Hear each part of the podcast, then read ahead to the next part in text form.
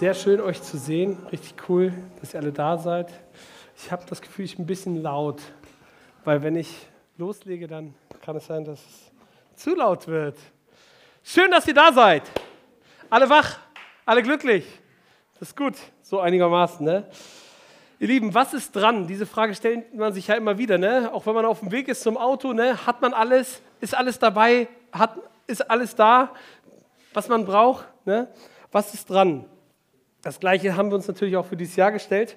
Und ähm, bei uns ist es so natürlich, dass wir, wenn wir so eine Frage stellen, auch als Kirche, dann, dann, dann sage ich immer, ich brauche so ein bisschen eine Bestätigung aus dem Wort Gottes dafür. Ich brauche eine äh, Bestätigung Gott, Gottes. Das heißt, es muss irgendwie in Gottes Absicht sein, es muss prüfbar sein, ich muss es kontrollieren können und ich möchte auch die Autorität und die Gültigkeit ähm, die, von dem, was ich da empfange. Deswegen ist ganz wichtig, dass diese, diese Predigt aufgenommen wird. Wird die aufgenommen, Jungs? Super, ja, gut, weil äh, das trägt uns halt auch für das nächste Jahr durch und einige sind natürlich auch nicht da, die haben mich darum gebeten. Deswegen, also, erstmal, ich bringe uns heute ein Prinzip mit, wie eine Art Naturgesetz, ja. Und ähm, diese Vision, dieser Vision Sunday steht unter diesem Motto und ähm, was das auf sich hat, das äh, seht ihr genau nach diesem kleinen Clip, den ich mitgebracht habe. Prinzip von Saat und Ernte. Ich weiß nicht, ob du das schon mal gehört hast. Ähm, das ist jetzt rein zufällig, äh, nur weil wir heute sozusagen auf dem Land sind, ja, auf dem Hof, heißt das nicht, dass ich das, deswegen das so kam. Aber es ist schon interessant, wie Gott das auch manchmal so führt. Also, unsere Vision steht unter dem Titel Saat und Ernte. Ähm, und das Spannende ist, es ist ein, es ist ein Prinzip, welches in der Bibel verankert ist ähm, und welches sich immer wieder findet, egal wo du bist, ja, das ist, findet sich das immer wieder. Aber ich möchte mit euch ganz kurz reinspringen in dieser Einleitung zu diesem Ganzen. Äh, woher kommt das überhaupt? Und zwar ist es so, dass wir im 1. Mose 8, Vers 22 lesen. Und zwar war die Arche Noah gerade gestrandet auf dem Berg Ararat. Und, äh, und dann gibt Gott ein Versprechen. Und ich nehme uns mal in diesen Vers mit rein. Dort steht, solange die Erde steht, soll nicht aufhören Saat und Ernte, Frost und Hitze, Sommer und Winter, Tag und Nacht. Ja, aber ein biblisches Prinzip ist nur dann ein biblisches Prinzip, wenn es sich auch durch die Bibel hindurchzieht. Deswegen habe ich uns eine alttestamentliche Stelle mitgebracht und ich bringe euch jetzt eine neutestamentliche Stelle mit aus, äh, von dem Apostel Paulus, wo er das schreibt an die Galater in Galater 6, die Verse 7 und 8. Und dort heißt es, irrt euch nicht, Gott lässt sich nicht spotten, denn was der Mensch sieht, das wird er das kennt jeder, ja? Das ist gutes, also, denn wer auf sein Fleisch sieht, der wird vom Fleisch Verderben ernten. Wer aber auf den Geist sieht, wird äh, vom Geist ewiges Leben ernten.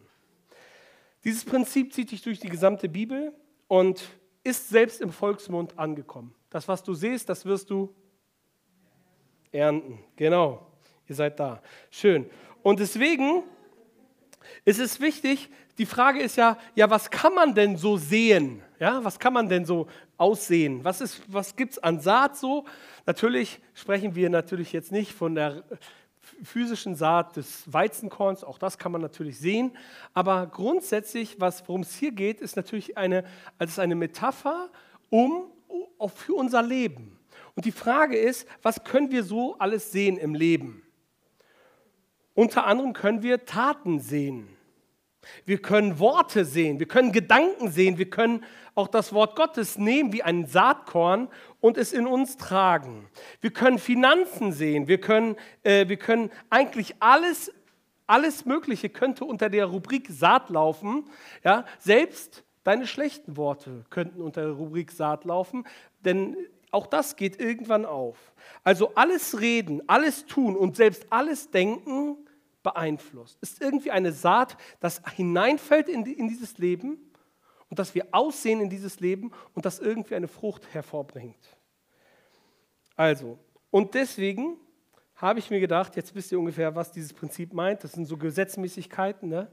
Und deswegen dachte ich mir, ich konzentriere mich heute auf zwei Bibelstellen, die Gott mir gegeben hat, äh, im Rahmen dessen, auf die ich eingehen soll. Und die, der erste Punkt dieser Predigt ist eigentlich, ähm, Der erste Punkt, äh, dazu komme ich jetzt, und zwar nach, in Johannes Evangelium 12, die Verse 24 und 26. Dort sagt Jesus, wahrlich, wahrlich, das heißt eigentlich, hört mal richtig zu, es ist ganz wichtig, wichtig, doppelwichtig. Ja, das ist im Hebräischen eigentlich so ein, so rot angemarkert. Ja, wahrlich, wahrlich, ich sage euch, wenn das Weizenkorn nicht in die Erde fällt und stirbt, so bleibt es allein. Wenn es aber stirbt, so bringt es viel Frucht. Bis hierhin. Ein Weizenkorn, das nicht in die Erde fällt und stirbt, so bleibt es allein. Allein mit sich. Man könnte auch sagen, bleibt einzeln. Ich habe euch jedem so ein Körnchen hoffentlich gegeben und wer kein Körnchen hat und zu spät gekommen ist, der darf sich ein Körnchen bei mir abholen. Hier ist eine Tüte, hier gibt es noch Körnchen. Ne? Ich lege die mal hier hin. Also, jeder hoffentlich hat ein Körnchen bekommen, ein Korn, eine Saat. Ja? Ein, das ist ein Sonnenblumenkern. Ja? Semitschki, ich weiß nicht, ob ihr das kennt. Ja? So. Ja, nee, ist nicht geröstet, nicht gesalzen. Ja? Aber die könnte man rösten und salzen und natürlich vertilgen. Ja?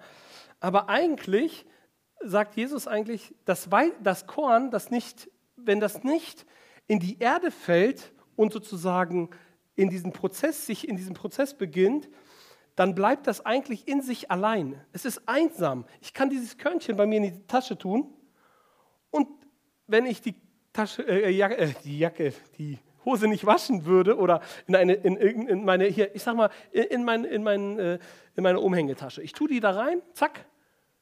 Wenn ich das nicht anfasse, kann ich da in einem Jahr immer noch suchen und ich finde es wieder. Es bleibt ganz für sich. Das ist, die, das ist das, was Jesus hier meint. Er sagt, wahrlich, wahrlich, wenn ein Weizenkorn nicht in die Erde fällt und stirbt, so bleibt es allein. Also ganz bei sich. Aber wenn es stirbt, dann passiert was. Wenn es stirbt, gibt, beginnt dieses Korn in einen gewissen Prozess. Dieser Prozess ist ein gewisser Absonderungsprozess. Jetzt könnte man sagen, ja, das Korn bleibt ja auch dann alleine, eingeschlossen in so, in so eine Erde, ja, einfach hier rein, so, man macht so, ich weiß nicht, wie man es macht, so und so, ne, zack, fällt das hier rein, macht mal schön zu. Jetzt ist das schön ganz einsam und alleine drin. Aber dieser, dieser Aspekt, der damit zusammenhängt oder das, was dort dann entstehen wird, ist folgendes. Dieses, dieses Korn das sondert sich ab, es stirbt, es geht unter die Erde. Und in diesem unter die Erde gehen begibt es sich in die absolute Stille. Und in der Stille passiert etwas, und zwar die innere Aufgabe dieses Korns ist, dass die Aufgabe zur Aufgabe wird. Versteht ihr? Es gibt sich auf. Es ist einfach da. Und nachdem sich sozusagen dieses Korn in die Stille begibt, sondert es sich automatisch auch von allen anderen ab. Und es fängt an, etwas zu lösen. Chemische Prozesse, Faktoren greifen plötzlich und das Umfeld, in dem es ist, wirkt auf dieses Korn. Und das Spannende ist, dass dieses Korn plötzlich anfängt, sich aufzugeben, zu sterben.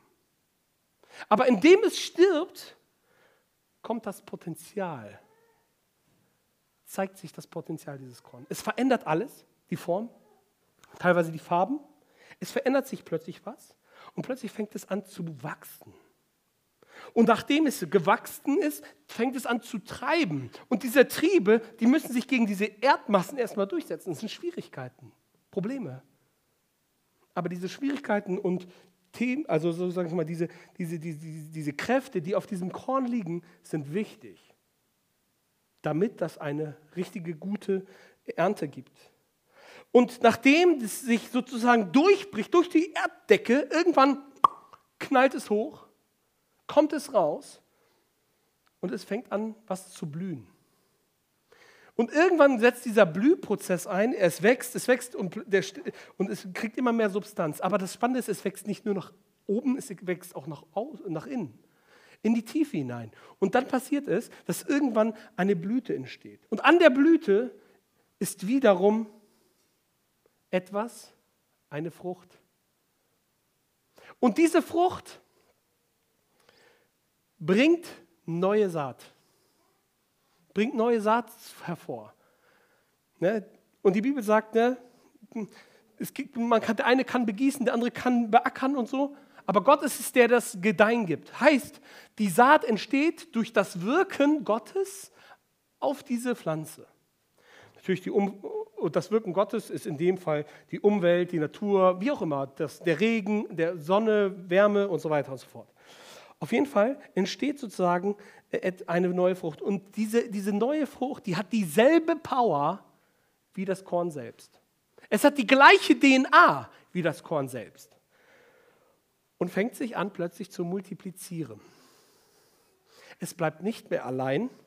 Und plötzlich, ich weiß nicht, ob ihr Sonnenblumen kennt und euch mal so einen Teller angeguckt habt, da ist echt was los. Das bleibt nicht allein. Ja?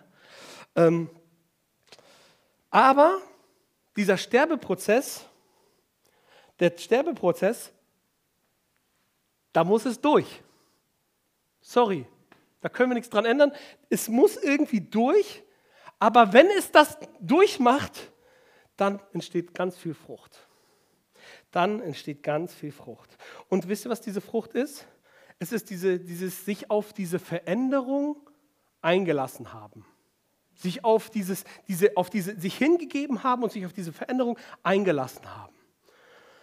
Und wenn wir dann diese Bibelstelle uns weiter angucken, dann merken wir Folgendes. Und zwar, man sagt ja auch, Kontext ist King. Ne? Wenn man Bibelstellen verstehen will und das so liest, ne? was ist mit dem Weizenkorn und so weiter und so fort, verstehe ich nicht. Was meint Jesus damit?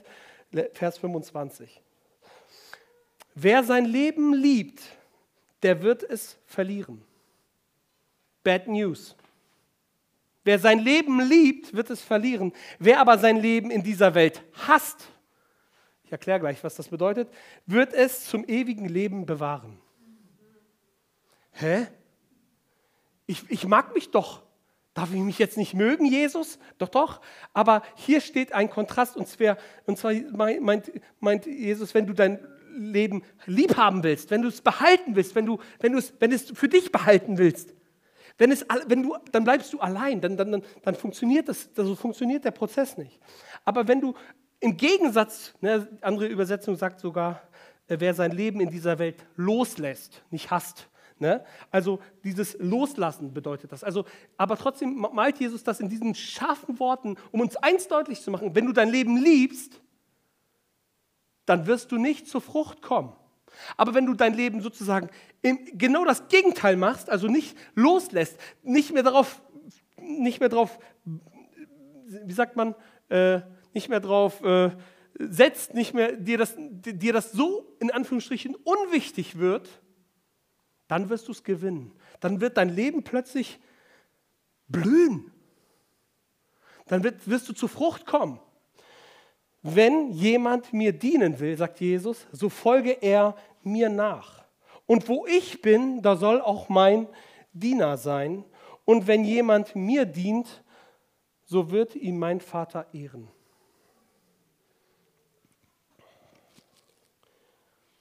Wisst ihr,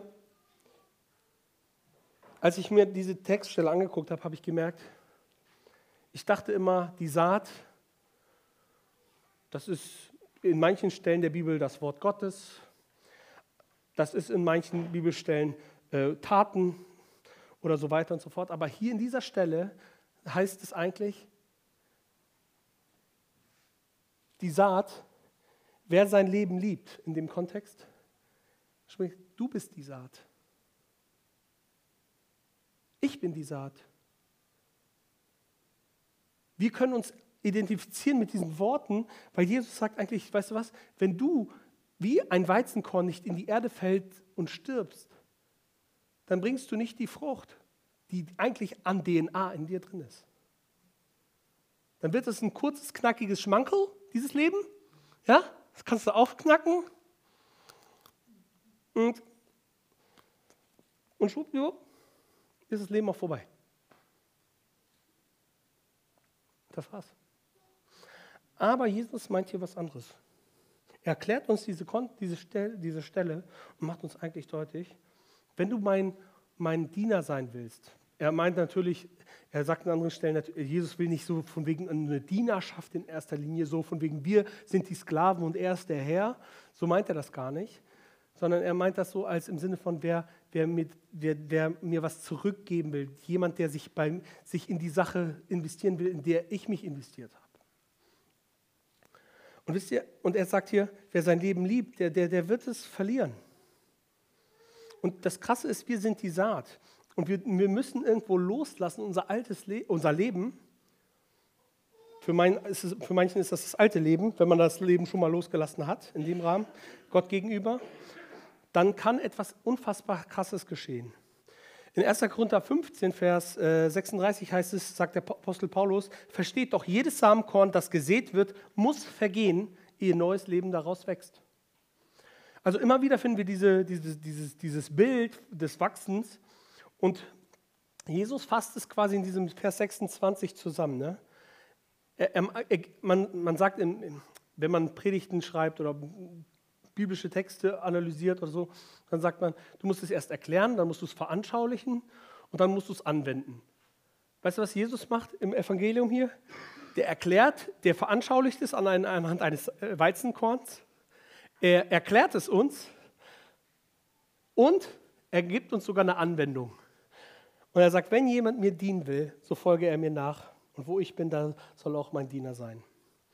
Und in dieser, in dieser Zusammenfassung kommt es Folgendes zusammen. Es, Jesus wird uns zum Vorbild. Wisst ihr warum? Weil auch Jesus dieses Samenkorn war. Weil auch Jesus derjenige war, der die Saat ist selbst. Und zwar die Saat der guten Nachricht. Wir bekommen oder wir haben das Evangelium von Jesus Christus, die Bibel, Gottes Wort, nur weil, es, weil Jesus sich sozusagen sein Leben losgelassen hat. Weil er sein Leben losgelassen hat und auf diese Welt kam und alle seine Privilegien, die er eigentlich beim Vater hat, bei Gott abgelegt hat und sagt, ich komme jetzt in diese Welt und ich und weißt du was? Ich verleugne in Anführungsstrichen mich selbst, weil meine die Liebe zu dir und zu mir so wichtig ist, dass ich bereit bin für dich und für deine Schuld und für deine Zukunft und für deine zukünftige Hoffnung zu sterben, damit du endlich Zukunft hast. Und ich gehe in die Erde hinein und ich werde dort sterben. Warum? Weil du und ich, wir alle schuldig sind vor Gott und mit unserer Schuld nirgendwo hin können. Und die einzige Antwort auf die Schuld ist, und zwar, die uns aktuell in der, in der ganzen Weltreligion anbietet, ist, dass Jesus sagt, ich nehme die Schuld ab. Kein anderer sagt, ich nehme dir die Schuld ab. Aber Jesus bietet uns das an. Er sagt, ich nehme dir diese Schuld ab und ich möchte dir zeigen, dass ich sie tragen kann, weil ich bin ein Mensch und ich bin zugleich Gott. Und deswegen komme ich auf diese Erde, nimm dir diese Schuld ab, gehe in diese, in diese Erde hinein, gehe in ins Grab, bin drei Tage tot, um dann eigentlich zu dir zu zeigen, dass ich Gott bin und dass ich über den Dimensionen stehe. Er kommt auf die Erde, äh, er kommt, äh, er kommt aus dem Leben, aus dem Tod zurück steht auf und verspricht uns damit etwas, und zwar, dass er uns begegnen will und dass wir jetzt in Verbindung treten können mit Gott. Wir konnten vorher nicht mit Gott in Verbindung treten. Wir waren voller Schuld und Gott ist vollkommen heilig und gerecht. Und deswegen sagt Jesus hier auch, wer sein Leben liebt, der wird es verlieren. Wenn du daran festhältst an deinen alten Themen, dann wirst du es verlieren. Aber Gott lädt dich ein, diese Themen loszulassen und sie Gott zu geben, quasi zu sterben. Deswegen ist auch in der Taufe dieses Bild, dass wir den Menschen in, unter das Wasser taufen, um deutlich zu machen, hier ist, hier ist nichts mehr vom alten John übrig. Und jetzt steht der alte John aus dem Wasser auf und lebt ein neues Leben. Ein neues Leben kommt. Und dieses neue Leben, da entsteht etwas. Und ähm, Jesus durchbricht diese Todesdecke. Jesus kommt da raus und, und, und die Frucht ist es, uns zu dienen. Und wisst ihr, was die Frucht ist? Es ist die Kirche, es ist die Gemeinde, es ist die Gemeinschaft von Menschen, die Jesus nachfolgen und diese Welt verändern. Und wisst ihr was? Es gab viele Menschen, die haben damit ihr Leben für bezahlt. Das Blut dieser Märtyrer der Kirche, ja, das Blut dieser Märtyrer ist der Same der Kirche, sagt man. Viele Menschen haben das erlebt und haben gesagt, dafür gehe ich gerne in den Tod. Ich habe das erlebt, wie ich das erfahren habe, wie Gott mein Leben komplett verändert hat. Und, und wenn ihr mich erschießen wollt, erschießt mich. Sowohl im Dritten Reich, als egal, egal wo du hinguckst, bis heute in Nordkorea, in, in verschiedenen Ländern, wo Menschen und Christen bis heute noch verfolgt werden. Wir haben die größte äh, Christenverfolgung der aktuellen Zeit. Es wurden noch nie so viele Menschen hingerichtet aufgrund des Glaubens an Jesus Christus. Glaubt man gar nicht. Aber wenn man sich mit diesen Fachleuten mal befasst, die das äh, auch ungefähr messen können, dann merkt man, was ist ja Wahnsinn. Ob das Boko Haram ist, ob das Angriffe auf koptische Christen sind und so weiter. Wir erleben das immer wieder. Also, wir können uns dieser Sache Jesu hingeben und jeder ist davon uns eingeladen mitzumachen, weil es das Allergrößte ist. Der Punkt ist, oft erkennen wir nicht, dass es das Größte ist. Kennt ihr das? Da gab, ich erzähle euch mal eine Geschichte. Da gab es einen Mann, der stand mit 5-Euro-Schein, das waren glaube ich Pfund, ist auch egal, in England irgendwo am, äh, an so einem berühmten Denkmal, wo immer wieder Menschen langlaufen, so wie Ernst August in Hannover beispielsweise. Ja? Und er hat, hat eine Wette gemacht, er hat gesagt, ich verkaufe 5-Euro-Scheine. 5-Euro-Schein. Ich verkaufe dir einen 5-Euro-Schein. Was musst du bezahlen? Ein Euro. Wer möchte einen 5-Euro-Schein für einen Euro? Wer möchte einen 5-Euro-Schein für einen Euro? Keiner hat dieses Angebot angenommen. Weil alle sagen, ja, da gibt es einen Haken. Das Angebot ist zu gut. Kennt ihr das? Das Angebot ist zu gut, da, da gibt es einen Haken. Und genauso ist es auch beim Evangelium. Das Angebot ist zu gut, da gibt es einen Haken. Ja, ich sage euch, was der Haken ist. Sein Leben verlieren eigentlich aufgeben, aber durch diese Aufgabe bekommst du ein krasses neues Leben. Du bist hier, denkst du, boah, das ist das Leben. Nee, Freunde, das ist das Leben noch nicht. Das Leben sieht noch ganz anders aus. Wenn wir erst in unsere Bestimmung, in die DNA hineinkommen, die Gott für uns hat, dann erleben wir, was wirklich Leben ist. Wisst ihr, wir bekommen dieses ewige Leben. Und dieses ewige Leben, wovon hierher spricht, ne, er wird zum ewigen Leben kommen. Das ewige Leben werden wir bekommen. Das ist so, als hätte dir jemand keine Ahnung, die, die, ein, ein Haus geschenkt. Und dann ist die Frage, was machst du dann? Dann guckst du ihn an, denkst, das kann ich nicht annehmen. Und irgendwann realisierst du, nee, der will das wirklich mir schenken. Und was machst du dann? Dann gehst du hin und sagst, ah, oh, danke. Wow. Dein Herz ist darauf angelegt, sich irgendwie zu bedanken. Das ist irgendwie von Gott gegeben. So, ne? wir, wir können gar nicht anders. Wir, wir, wir zeigen das dann irgendwann auch. Ne? Kurzum, auch wir sind angelegt, sozusagen etwas Gott zurückzugeben. Und deswegen sagt er, okay, wenn du dann das ewige Leben hast, und dann spricht er das Thema Dienen an. Und er sagt, weißt du, warum ich diene? Weil wir wollen ja halt immer was dann auch irgendwie tun oder merken. Aber Gott sagt, weißt du was, bei dem ganzen Dienen, das Dienen ist mir nicht wichtig. Nicht so wichtig, weil wisst ihr was? Der mir dienen will, der, so folge er mir nach. Ist das Dienen auch gut? Ja. Ist es dran? Ja. Gehört es zum Christsein dazu? Absolut. Dass man mithilft, dass man sich unterstützt und so weiter, dass man mitmacht. Klar. Aber wisst ihr, was noch wichtiger ist? Und wo ich bin, da soll auch mein Diener sein. An einer anderen Stelle sagt Jesus, weißt ihr was, ich nenne euch nicht mehr Diener, sondern ich nenne euch meine Freunde. Warum sagt er das so drastisch? Weil er uns eigentlich deutlich machen will, bei dem ganzen dem, was wir menschlich machen würden, sofort so, hey, äh, du hast mir echt, echt was, du hast mir einen ausgegeben, ich werde dir auch nichts beim nächsten Mal einen ausgeben. Also, äh, ne, kennt ihr dieses, diese, diese, diese, diese, diese Schlussfolgerung, die wir Menschen dann oft ziehen? Und äh, ich merke einfach, wie Gott einfach ganz anders tickt. Er sagt, weißt du was, mir geht es nicht darum, dass du mir jetzt was Gutes tust. Mir geht es darum, dass du da bist, wo ich bin. Wo ich bin, wo du bist, wo wir sein können. Und, wenn, und dann kann ich dich prägen mit meiner göttlichen Gegenwart. Und dann kann etwas geschehen an Unfassbarem, was du nicht geglaubt hast. Und dann, boom! Das wirkt zwar vielleicht da nicht so, aber wenn man das im Timelap an sich angucken würde, würde man irgendwann sagen, boom, schießt das hoch. Und dann passiert etwas Unfassbares. Das Weizenkorn, das nicht in die Erde fällt und stirbt, bleibt allein es bringt nicht viel Frucht. Der Schlüssel zu Jesu Herzen ist die Hingabe. Das, und das ist auch eigentlich mein erster Punkt dieser Predigt, und zwar, gib dich hin. Hier heißt es eigentlich nichts anderes, gib dich hin. Kannst du mit diesen Worten abkürzen. Gib dich hin. Gib dich Gott hin, denn er macht aus deinem kleinen Leben etwas unfassbar Großes, wenn du dich bereit bist, alles hinzugeben. Nur das Angebot ist so verlockend, dass die wenigsten es annehmen. Sehen wir immer wieder auch in der Gesellschaft. Wir halten eher am Leben fest. Hier noch, da noch, da, da Performance, da schleifen wir das noch an. Immer noch besser. Und wenn du alles vergisst aus dieser Predigt, dann nimm dieses eine Ding mit, gib dich Gott hin. Er ist, und ist, dein, ist das Wichtigste, was wir tun können, um aufzublühen und zur Frucht zu kommen. Wisst ihr, weil Jesus sich hingegeben hat. Weil Jesus sich hingegeben hat. Wisst ihr, stell mal vor, Jesus hätte gesagt, gib dich hin, aber hat sich selber nie hingegeben. Ist niemals diesen Weg gegangen, vor uns voraus. Das wäre irgendwie, ja, ich weiß nicht, random, irgendwie, das wär, ich würde dem, dem, nicht glauben. Versteht ihr, was ich meine? Er, aber er, er labert nicht nur, er macht. Er macht sogar zuvor. Deswegen sagt die Bibel auch, er liebte uns, als wir noch Sünder waren. Liebte Gott uns. Ja?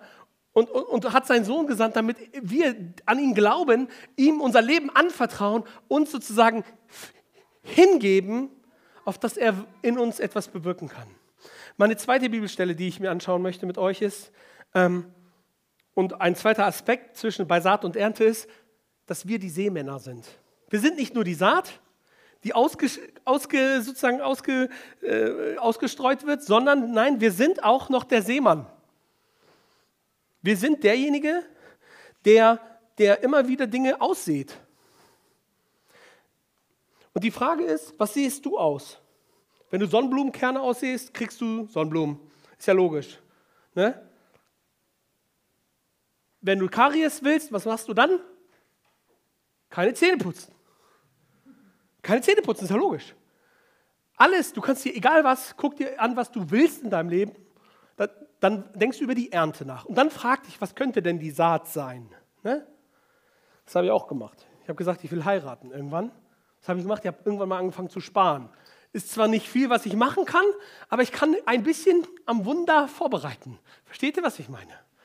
Und so bereitete ich das Wunder so Stück für Stück vor und es kam die Zeit und schwuppdiwupp war die Kohle auch ausgegeben. Ne? Und es hat geklappt. Und man fragt sich manchmal, und, und, und manchmal denke ich mir so, wir können manchmal Dinge vorbereiten, wir können aussehen, um irgendwann mal zu ernten. Aber die Frage ist, ja, was musst du tun? Was musst du tun, um gut lesen zu können? Stille, lesen. Ja, man muss einfach lesen, immer wieder lesen. Man muss sich mit Texten beschäftigen. Ja? Was, muss, was muss man tun, um äh, äh, schlank zu werden? Weniger da rein und mehr Bewegung hier. Ne? Es ist eigentlich ganz einfach. Saat und Ernte, überall das gleiche Prinzip. Willst du Box-Champion werden? Was musst du machen? Boxen gehen und am besten dich beraten lassen. Ja? Also, nämlich mit 95 wird man nicht so schnell mehr Box-Champion, aber gut, vielleicht in der Alterskategorie schon. Aber, äh, also, und ich merkte einfach, einfach, wenn, du, wenn ich etwas mir wünsche dann, und eine Ernte vor Augen habe, und wir haben ganz oft Ernte vor Augen. Also, wer möchte gerne einen Urlaub geschenkt bekommen? Okay, das sind ein paar. Urlaub geschenkt, ist gut. Frage, wie viele Urlaube hast du verschenkt? Gut. Versteht ihr, was ich meine? Wir müssen sehen, um zu ernten. Logisch. Ja, aber, äh, und deswegen, natürlich kann man das nicht mal eins zu eins übernehmen, ne? Also, aber ich möchte einfach Mut machen, okay? Also, ähm, wenn du einen Freund suchst, was sollst du machen? Dich in Menschen investieren. Zeigen, dass du eine gute Freundin bist oder ein guter Freund. Ne? Und genauso auch, wenn, bist du, wer möchte Gebete erhört bekommen? Ich möchte Gebete erhört bekommen. Was macht Sinn? Was sollten wir dann tun? Beten. Und zwar nicht nur für mich und mich und mich meiner mir, Gott segne diese vier, sondern auch mal für andere. Ne? Macht ja Sinn. Ich sage nicht, dass das immer so äh, passt ne? und dass das immer ein Automatismus ist, aber da steckt ganz viel Wahrheit drin. Okay? Also Saat und Ernte. Also, und ähm, und, und ich glaube einfach, dass Paulus das auch wieder sich einfach vor Augen führt und uns im Galaterbrief in dieser zweiten Stelle mit hineinnimmt. Und zwar Galater 6, die Verse 9 bis 10. Dort heißt es, lasst uns aber unermüdlich das Gute tun. Denn zu seiner Zeit werden wir ernten, wenn wir nicht aufgeben. Solange also Zeit dazu haben, lasst uns Gutes tun an allen, am meisten aber an den Genossen des Glaubens. Man könnte auch sagen, an den Menschen, die Jesus nachfolgen. Eine interessante Stelle. Und ich finde das so spannend, weil die ist so im Kontrast. Die erste Stelle ist so, gib dich hin. Und die nächste Stelle ist gesagt eigentlich, gib nicht auf. Und deswegen sage ich, wenn du irgendwas behältst, gib dich hin, aber gib nicht auf. Hingabe bedeutet nicht Aufgabe. Ja? Hin, sich hin, Gott hinzugeben, bedeutet nicht, jetzt mache ich nichts mehr. Es gibt natürlich auch Zeiten, wo wir Dinge hingeben. Ja? Aber das bedeutet nicht aufgeben. Und deswegen, also gib dich hin, aber gib dich nicht auf. Ja? Also, und wir, wir merken einfach, wenn wir so sehen in unserem Alltag und mit den Taten, Worten und Gedanken, die wir haben, dann merken wir, dass das was für eine Kraft auch hat. Ja? Und dass das uns verrückt macht. Wenn wir Schmerzen erleben beispielsweise oder irgendwelche Sachen, da, da, da, das, das sorgt für so viel Unmut in uns. Ja, Zahnschmerz. Wer hatte schon mal richtig blöden Zahnschmerz? Ich hatte schon mal richtig blöden Zahnschmerz. Dann denkst du so, boah, ey, ist mir egal. Samstag ist, der soll aufmachen, der Zahnarzt ist mir doch Latte. Ne? Also versteht ihr, was ich meine? Da wirst du wahnsinnig. Ähm, und so gibt es einfach auch unterschiedliche äh, unterschiedliche Punkte, die wir immer wieder in, unser Leben, in unserem Leben haben, die wir wie so eine Saat haben. Und manchmal wünschen wir uns eigentlich, dass in diesem Acker nur das Gute blüht. Wer wünscht sich das nicht? Nur das Gute, nur das Schöne. Ja? Trauben, Datteln, Früchte, ja? Handys, die wachsen alle so raus. Wer will das nicht? Das neueste iPhone, das wächst einfach so raus. Okay, wenn du zehn iPhones verschenkt hast, vielleicht kriegst du auch eins geschenkt. Nein, aber versteht ihr, was ich meine? Also, ähm, wir wollen eigentlich, dass unser Acker ähm, eigentlich immer richtig gute Früchte trägt. Wir wollen ein erfolgreiches Leben haben, wir wollen zufrieden sein, wir wollen im Frieden sein, wir wollen mit Gott sein natürlich. Aber wir merken aber auch, dass auch hin und wieder mal so ein komisches Zeug sich da einschleicht, das ich nicht gesät habe. Und die Bibel spricht darüber, dass es auch jemanden gibt, der dein, in dein Acker auch Unkraut sät. Und zwar ein Unkraut, Matthäus 13, ne, nur als kurze Randnotiz, Matthäus 13, Vers 38. Da gibt es jemand, der sät, der Feind sät etwas hinein, und zwar ein Unkraut, das, äh, das ja, deine Ernte zerstört, also nicht zerstören will, aber es durchzieht deine Ernte. Und die Frage ist halt, deswegen sagt auch Apostel Paulus hier, Lasst uns aber unermüdlich, unermüdlich, das klingt jetzt nicht gerade so attraktiv, oder? Unermüdlich. Ich war unermüdlich im Urlaub. Ich habe mich unermüdlich eingecremt. Unermüdlich am All-You-Can-Eat-Buffet mich bedient. Unermüdlich passt da nicht rein. Unermüdlich passt eher so in Sachen rein, wo wir Mühe mit haben, wo es Kraft kostet, wo es Zeit dauert, wo wir warten müssen, wo wir beackern müssen, wo wir sehen müssen, wo wir gießen müssen, wo wir, wo wir alles Mögliche tun müssen, damit das Ding endlich funktioniert. Unermüdlich, hin, unermüdlich gießen, unermüdlich. Und das Spannende ist, dass Gott uns sozusagen uns zuspricht, es wird nicht immer leicht mit diesen Versen. Lasst uns aber unermüdlich das Gute tun. Das ist nicht immer einfach, aber er lädt uns dazu ein. Denn zu seiner Zeit werden wir ernten, wenn wir nicht aufgeben. Kurzum, die Hoffnung und die Perspektive ist da. Die Hoffnung und die Perspektive ist da, auch selbst wenn es manchmal schwierig wird. Und es wird schwierig.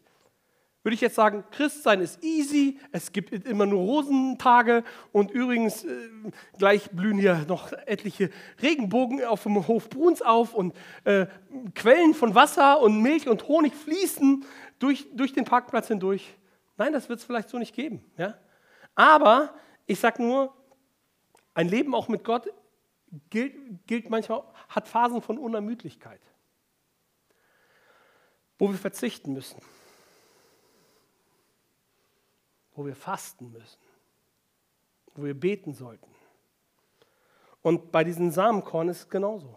Es verzichtet auf das, aber es lebt die DNA, welche sie bekommen hat. Und manchmal fragst du dich so, hey, wieso soll ich hier, äh, manchmal, manchmal kann ich ja auch verstehen, diese Gedanken, dass man sagt, ich, ich würde am liebsten aufgeben. Lass mir einfach alle in Ruhe. Mach mein Handy aus, lass mir in Ruhe, ich will aufgeben, ich will einfach nicht mehr weitermachen, ich will nicht mehr weiter an diesen Anliegen, für diese Anliegen beten, ich, ich bin satt. Ne? Und dann heißt es aber, unermüdlich das Gute tun. Aber wie heißt es so schön, ohne Fleiß kein. Ne? Im Schweiße deines Angesichts sollst du arbeiten, sagt Gott Adam. Ja? Und manchmal wirkt so gesehen die sündige oder die sündhafte Natur des Menschen auf uns, auf dass wir in diese Phase kommen. Aber indem wir mit Gott leben, können wir, diesen, können wir diese, diese, dieses Prinzip aushebeln, dass das sozusagen dass wir das tun, was uns Freude macht, dass wir in das hineinkommen, was uns erfüllt, anstatt uns Kraft kostet. Und selbst dann gibt es in diesen Phasen des Erfülltseins oder auch in diesen Phasen des Glücklichseins, zum Beispiel dein Traumberuf, ja, irgendwann hast du auch Phasen in deinem Traumberuf, wo Dinge unermüdlich sind. Gibt es. Das ist vollkommen normal. Das gab es bei Jesus, gab es bei Paulus, gab es bei Petrus, gab es egal bei welchem Apostel, egal bei welchem Märtyrer der Bibel, egal bei wem du dir anschaust, es gab immer auch Phasen von unermüdlichem, gutem Tun. Und trotzdem schreibt uns Paulus diese Sachen. Der hat, der hat Schiffbruch erlitten, ja, der, der hat etliches, der wurde von einer Schlange gebissen, der wurde vergiftet, der wurde verfolgt, der wurde gesteinigt, der, der hat so viel auf den Sack gekriegt und trotzdem sagte er uns, hört nicht auf, unermüdlich Gutes zu tun. Wisst ihr warum? Weil er erfüllt ist von einer Kraft, die diese, diesen inneren Motor in uns aktiviert. Und zwar das der Geist Gottes, von dem wir gesungen haben auch schon. Und deswegen sagt auch der Psalm im Psalm 108, äh, 126, die mit Tränen sehen, die mit Tränen sehen, manchmal sehen wir auch mit Tränen. Ey, wenn du nicht mehr viel Geld auf deinem Konto hast oder so und plötzlich spürst du irgendwie, ich sollte dem Menschen helfen und du, du sagst, okay, ich helfe ihm, ich habe dann aber selber nichts. Aber innerlich ist es schon eine Träne, die du verdrückst. So, ne? Also die mit Tränen sehen, werden mit Freuden ernten, heißt es hier. Wer weinend hingeht und den Samen zur Aussack trägt, der kommt gewiss mit Freuden zurück und bringt seine Gaben.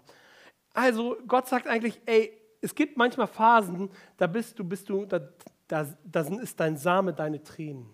Du legst einfach all das, was in deinem Herzen ist, vor Gott nieder und sagst, ey Gott, ich kann nicht mehr, ich weiß nicht mehr weiter. Aber weißt du, was Gott sagt? Es geht weiter.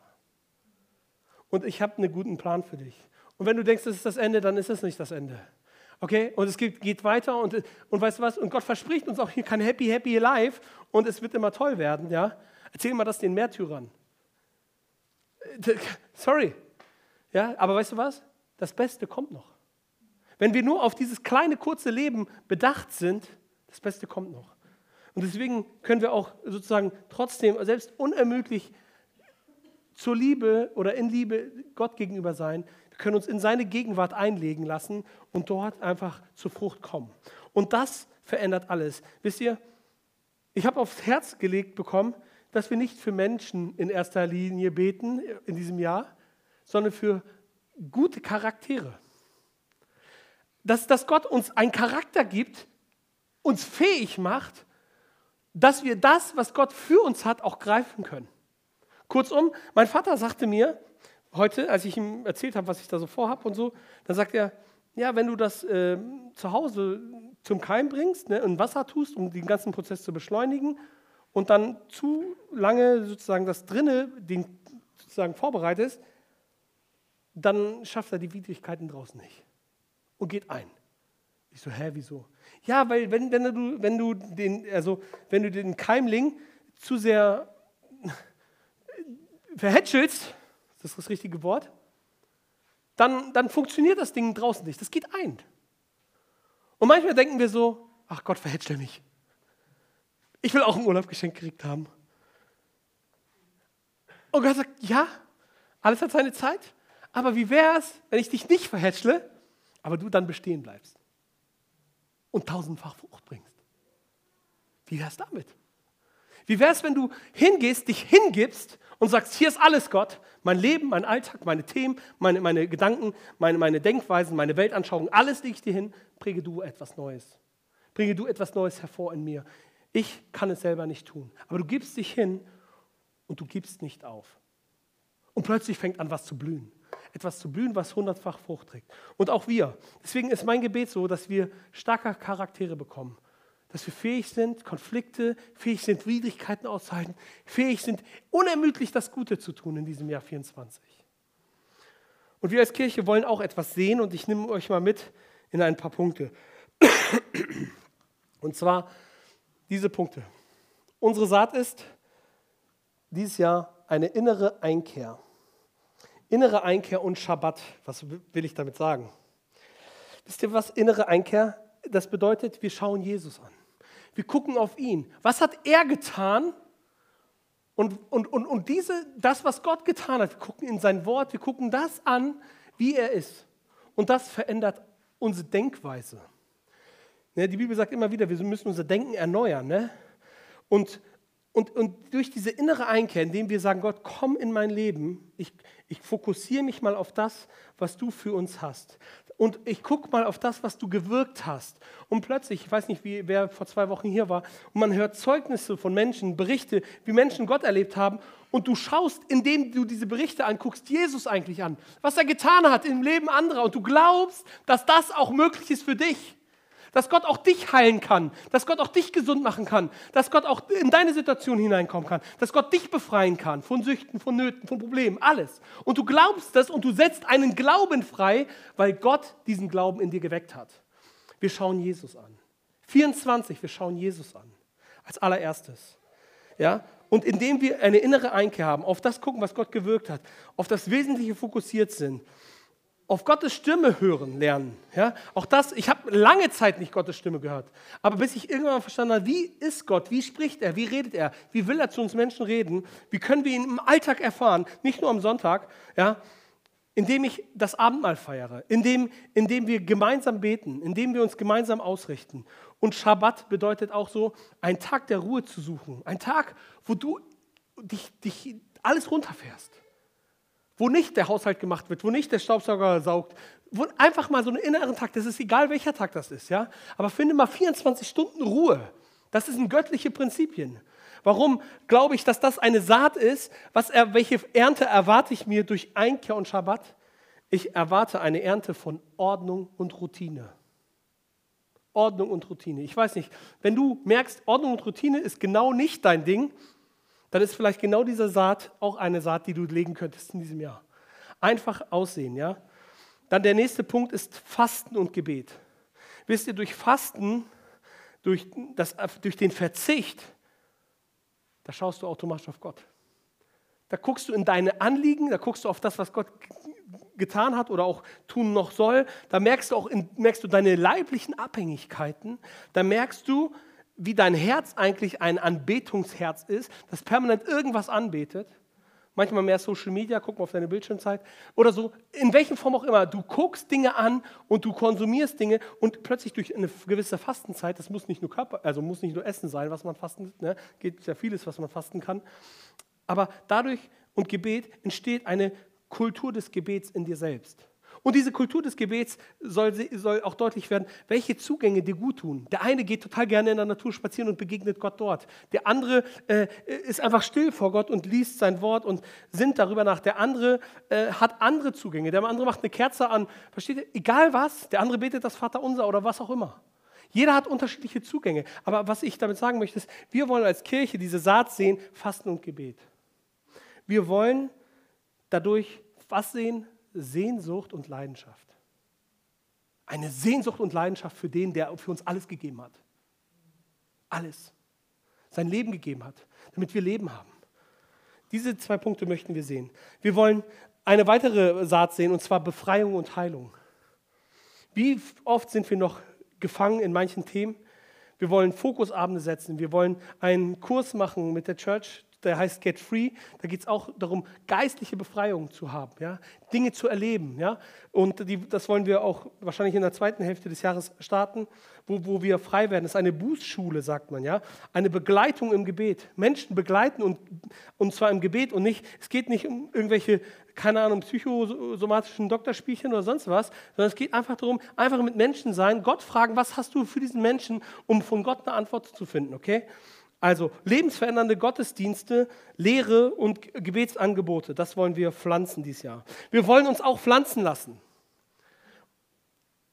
Das gehört unter anderem auch damit zusammen, mit der Location zusammen, die wir äh, sozusagen aktuell äh, hier haben, dass wir sagen, wir wollen uns jetzt hier pflanzen. Wir wollen uns eigentlich ein Jahr pflanzen. Natürlich sind wir bereit, Gott auch zu gehen, wenn Gott sagt, wir müssen woanders hin oder es gibt einen anderen Weg oder es öffnen sich andere Türen. Ne? Aber wir wollen uns pflanzen. Warum wollen wir uns pflanzen? Weil wir das Resultat ist, dass wir Ruhe finden. Weniger. Weniger Kurse, weniger, äh, weniger Tamtam, weniger Aufbau, weniger Energieverlust sozusagen. Wir wollen Menschen einsetzen, sowohl in geistliche Ämter, Leiterschaft und so weiter. Wir wollen Ruhe finden. Wir wollen zur Ruhe kommen. Und, ähm, und wir wollen Menschen einfach einladen, in diese Ruhe zu kommen. Ein Vers ist mir gestern Abend begegnet aus Jesaja 30, Vers 15. Den muss ich mit euch lesen. Denn so spricht der Herr, der äh, Heilige Israels. Durch Umkehr und durch Ruhe werdet ihr gerettet. Durch Umkehr und durch Ruhe werdet ihr gerettet. In Stillsein und in Vertrauen ist eure Stärke. In Stillsein und in Vertrauen ist eure Stärke.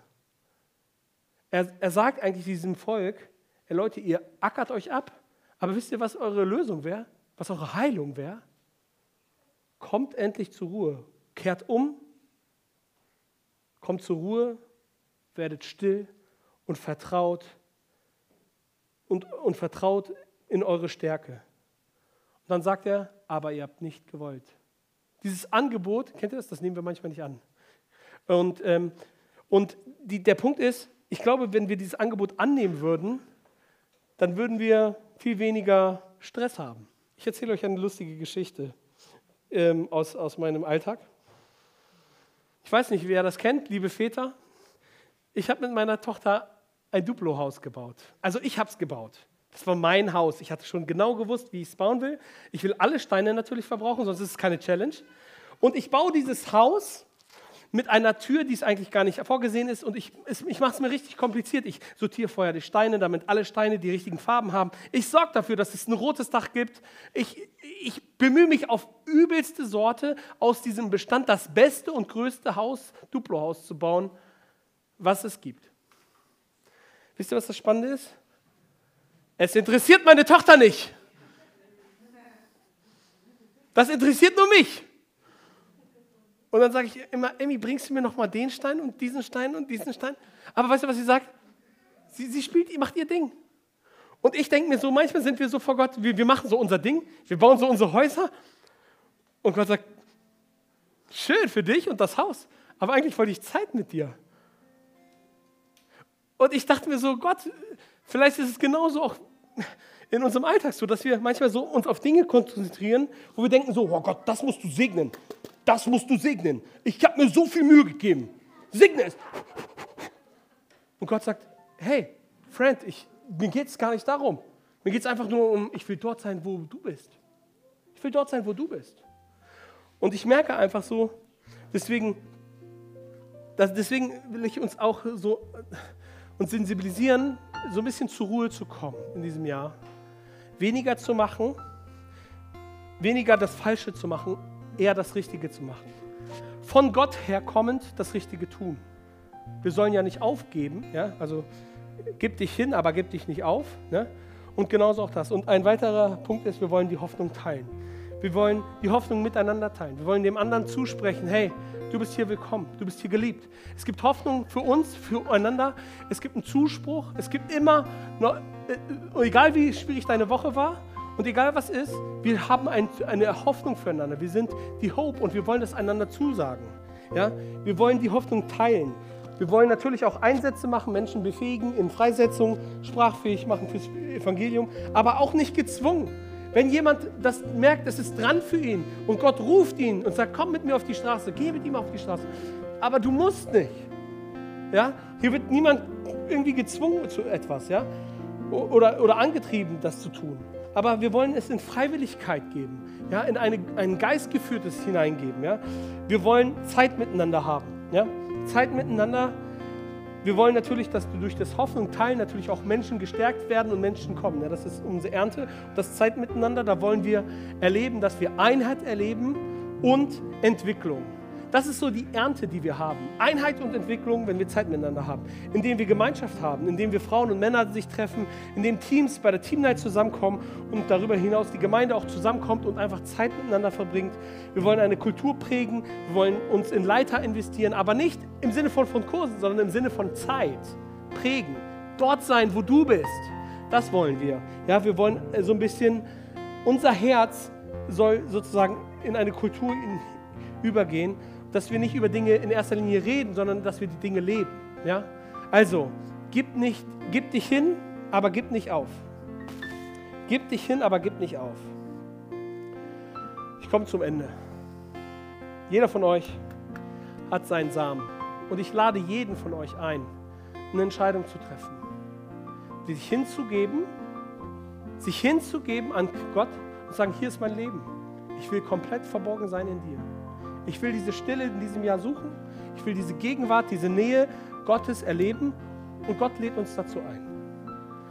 Und jeder, der diese Entscheidung treffen möchte, der darf hier hingehen nach dem Gottesdienst und symbolisch für sich in erster Linie. Weil was bringt, das machst du ja nicht für mich, ne? das machst du für dich. Das machst du symbolisch für dich, dass du dorthin gehst und dein Same reindrückst indem du sagst, Gott, hier bin ich und ich bin hier mit meinem Leben und ich möchte mein volles Potenzial erleben. Ich will, dass du in mein Leben kommst und dass du mich veränderst. Ich will, dass die Kraft und die, der Gegenwart um mich herum kommt und alles nach vorne bringt, was du in mir angelegt hast. Ich will nicht allein bleiben. Nicht mit mir allein bleiben, nicht hier so allein bleiben, in, einer, in einem toten Raum. Ich will, ich will wirklich deine Gegenwart. Ich will, dass du kommst und etwas tust, was nur du tun kannst. Und wisst ihr was? Das Wasser, das Wasser, das das Gedeihen gibt, das sind die, unsere Gebete. Das sind unsere Gebete. Und das sorgt dafür, und Gottes Zusage, es ist beides, ja? Es ist die Zusage, die wir uns gegenüber einander aussprechen. Und ich lade dazu ein. Lasst uns unsere Augen schließen.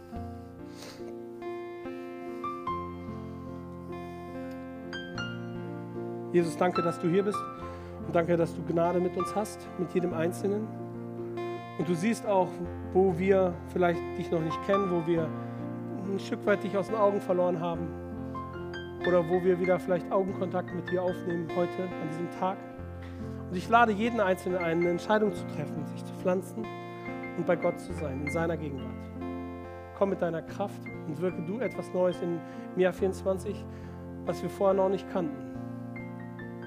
Komm mit deiner Liebe und deiner Güte und begegne uns in jedem von uns.